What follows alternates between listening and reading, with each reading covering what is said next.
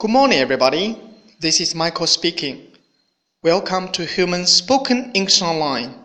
各位早安，我是 Michael 老师，欢迎来到乐成红线上口语团 A 组，Day One Hundred.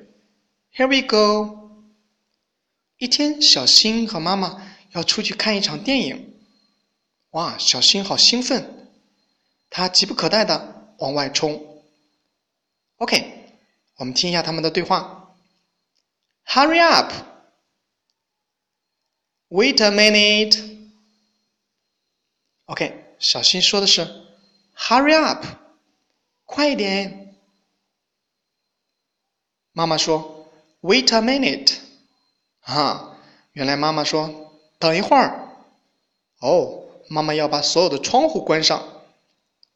Wait a minute. Minute，分钟。 Wait a minute，就是等一下，等一会儿。来，我们再来一遍。Hurry up! Wait a minute. That's all for today. Well, the last but the most important. I'm proud of you. See you next time. Bye bye.